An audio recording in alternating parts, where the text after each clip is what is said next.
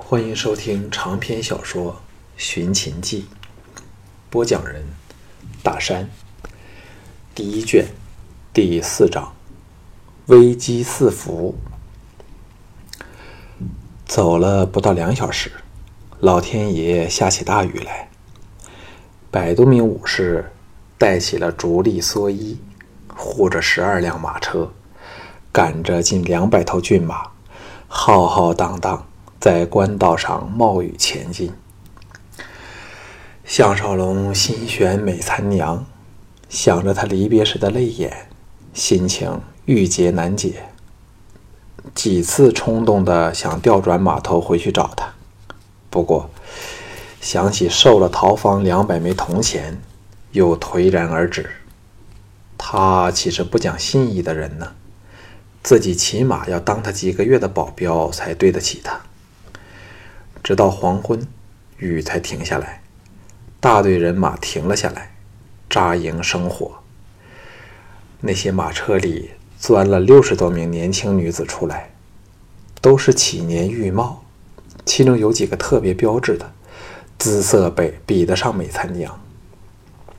她们虽然神态疲倦，但大都神情愉快，一点都不像被买回来的女奴。还帮忙做饭，和众武士有说有笑，看得项少龙大惑不解。众女这时才发觉多了项少龙这个英伟的男子，俏目媚眼，纷纷向他抛来。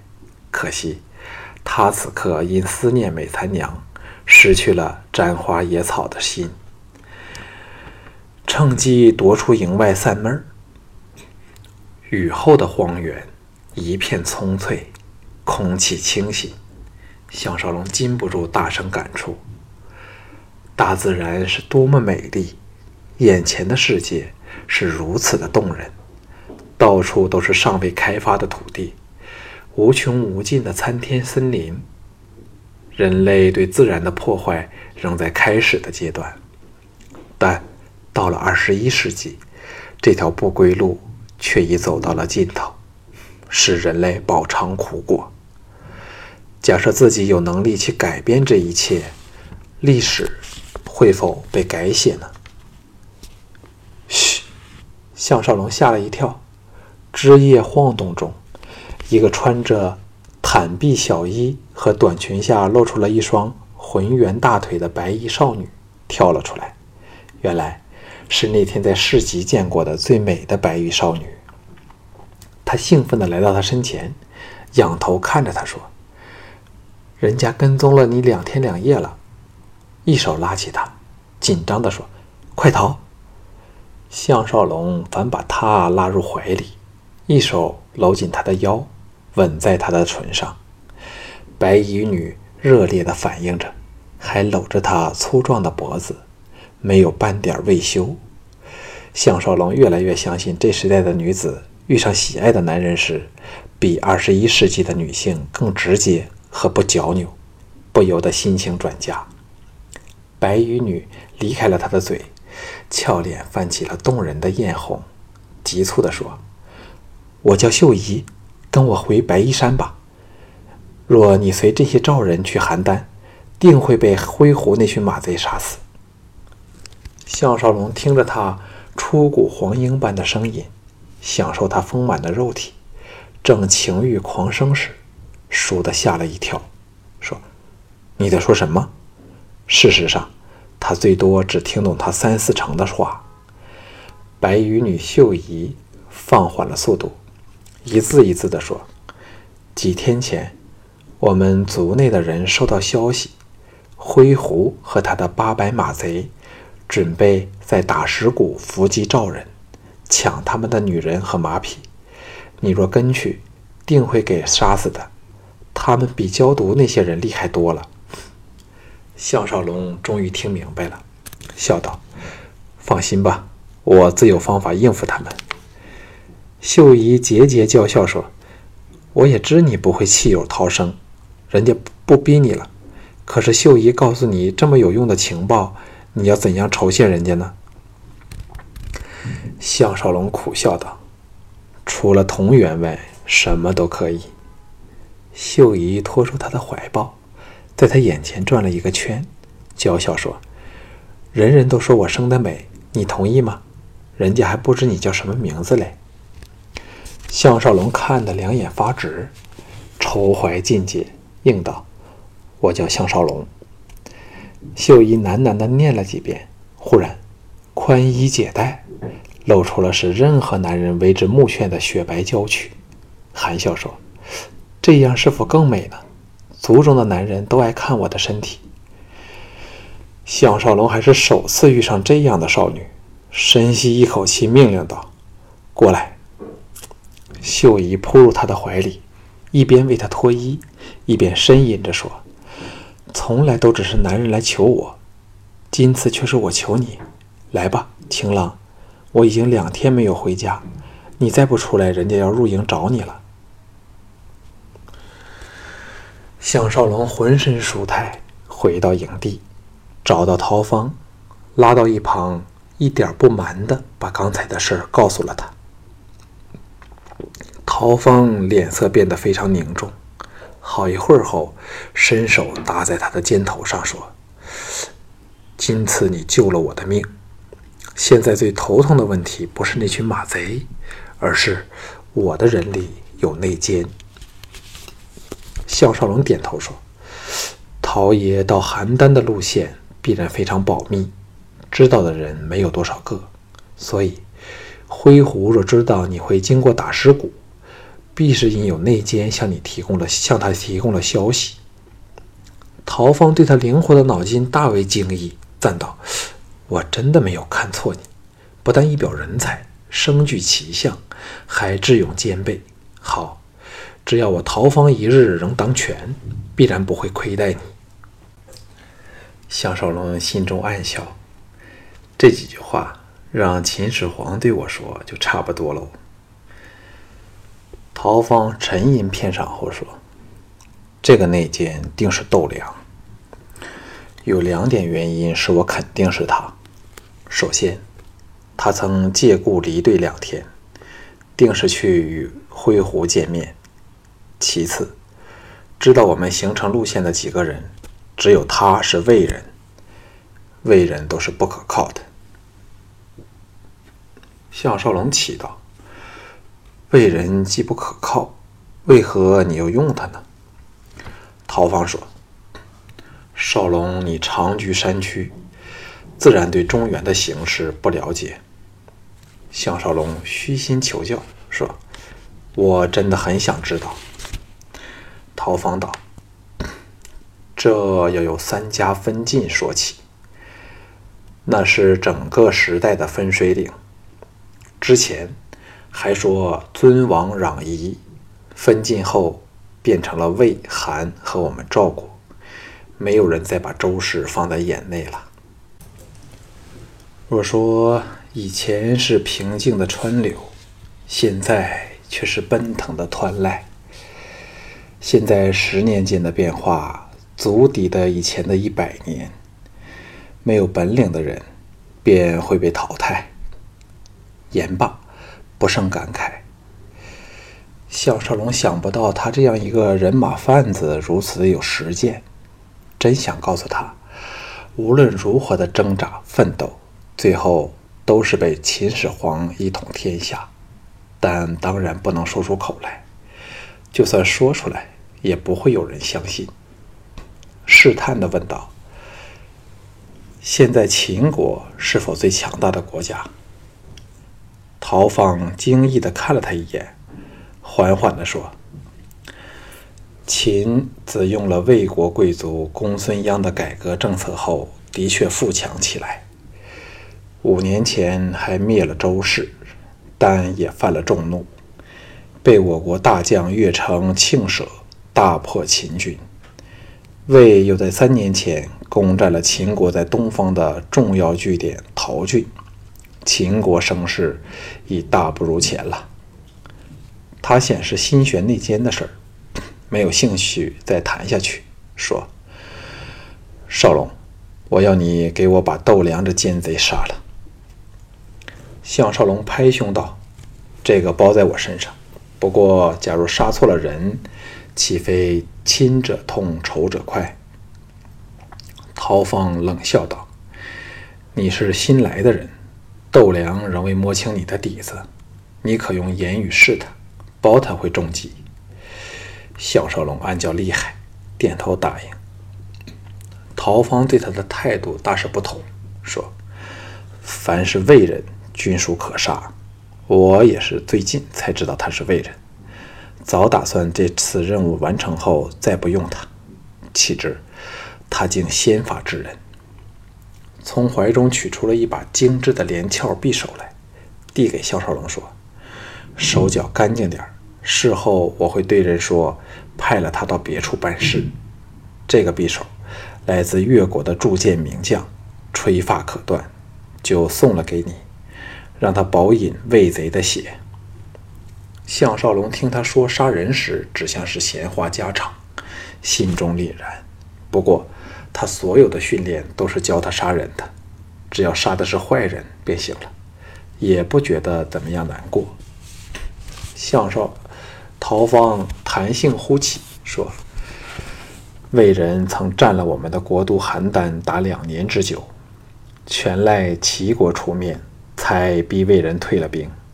但魏人仍有很多留在邯郸，充当走狗间谍。窦良就是这类人，你下手时切不可容情。项少龙回到营地里，其他武士对他的态度都很恭敬。此时夕阳西下，大地一片昏沉。营地的一角忽然飘来女子的嬉笑声，项少龙横竖都要找窦良，顺步走去一看，立时目定口呆。原来小河里挤满了赤裸的女子，正在水中嬉戏沐浴。我的妈呀！为何古代的女人比康城或迈阿密海滩上的西方女郎更大胆呢？有几个武士在河旁欣赏着春色无边的场面，其中一个是李善，笑着迎上来说：“今次这批女孩的质素非常好，相兄要不要向陶爷求两个来玩玩？他很看得起你呢。”项少龙大惑不解地问道：“哪处找来这么多可人儿呢？他们不觉得被人当货物般售卖是很凄惨的事儿吗？”李善大奇道：“相兄不是山区人吗？女人若非货物，是什么呢？如卖到穷乡僻壤，一个女人应付全家上下十多个男人，那才是真惨呢。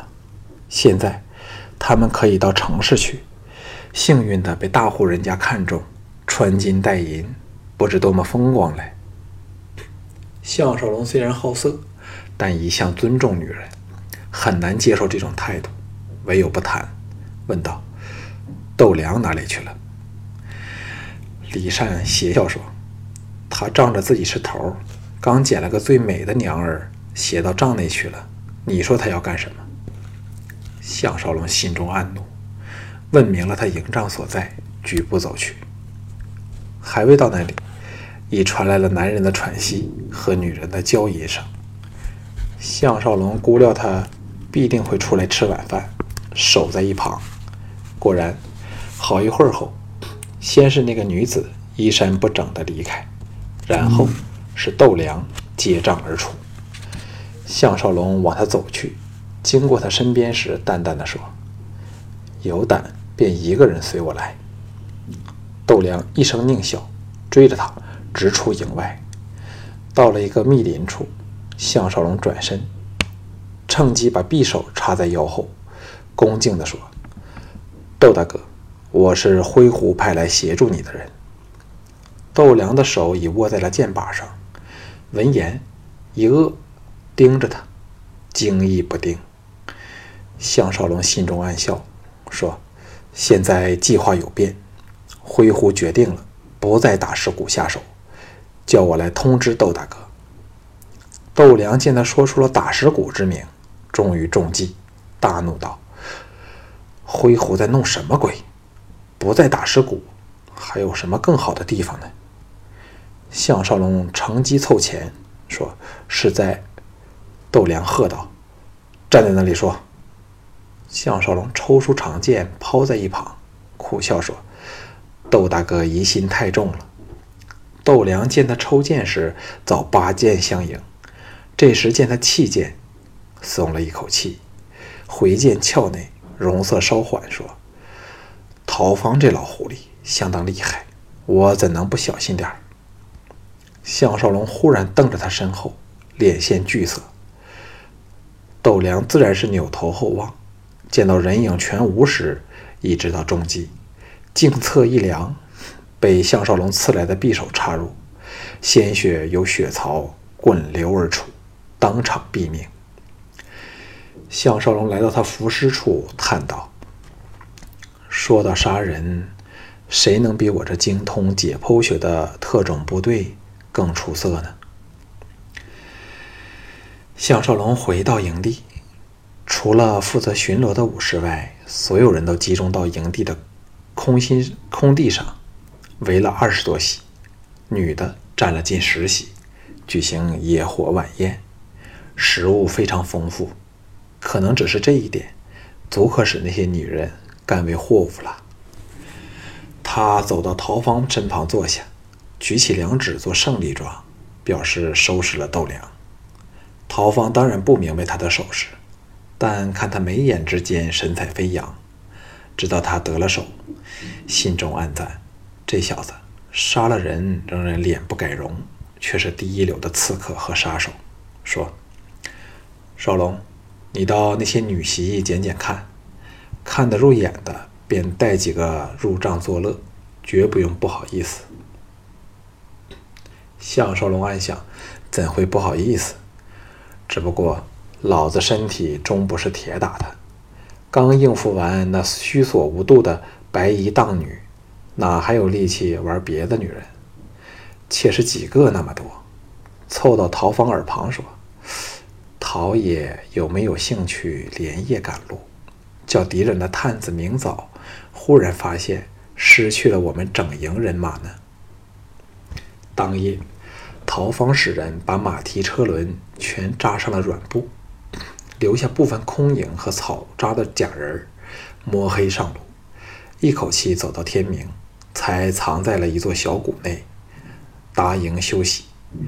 项少龙在自己的私营倒头大睡，现在他已成了众保镖的头了。